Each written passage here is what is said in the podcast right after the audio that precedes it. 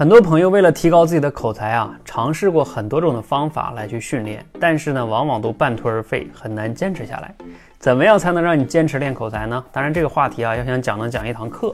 我今天呢是听了我们这个蜕变分享会中第三位同学郑成同郑成杰同学分享哈，他讲了这三点。他说，第一个呢，就是要分解这种大目标跟小目标，这个呀可以参考我之前讲的这个口才成长螺旋图啊，按照目标从易到难去训练。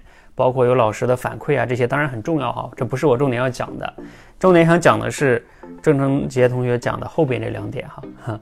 我先说第三点啊，第二点后后面讲。第三点他说就是要有一个氛围，他说我们社群中很有氛围啊，因为从呃十五岁到五十多岁的人都在我们这练哈。我要更正一下，其实我们现在最小的学员是九岁就开始在练了哈。那当你看到这么多年龄段的人要退休的人都还在练，这么小的人也在练。那你有什么理由不练呢？甚至有很多的人都已经做到高管了，和或者说比你更优秀的人也在练，那也能激励着你去训练。而且我们每天这个报名哈，有时候都是要靠抢的啊。你看到这种氛围，你是不是也能激发你学习的欲望？好，那接下来说他说的第二点哈，那这个更重要哈，很有意思。很多人练口才其实很重要的一个问题就是你反思一下，你坚持不下来有一个原因是。你过去的交的钱太少了，啊，你总是花个几十块钱啊，一百块钱以内，不疼不痒的是吧？放弃也无所谓，沉没成本太小。我们人类啊，在心理学上有一个心理叫损失厌恶心理，人都不想损失，所以呢，我们社群中哈，这个训练营啊，坦诚的说是以几千块钱为计的哈，啊，要上千块钱的，几千块钱。那这个钱呢？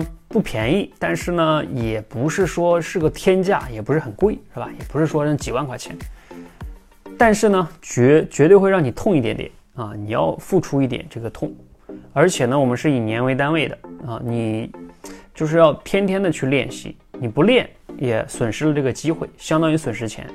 那这也会倒逼你要去来去训练啊！其实这也是一种机制。如果是那种传统的，完全是按照课时的那种的话。嗯，你不练就不扣啊。其实这种模式当然看上去很好，但是其实呢，人都有惰性啊。今天比较忙，算了；后天比较累，算了啊。这个家庭有点事儿啊，算了，一拖又一拖啊。今天这一周可能练了，过两周又不练了，就这样来来回回的。其实松松弛弛，等你状态一下去，你想再拉回来就很难了。反而呢，钱也没少花，最终呢也没效果。没效果才是最大的损失，你想一想是不是？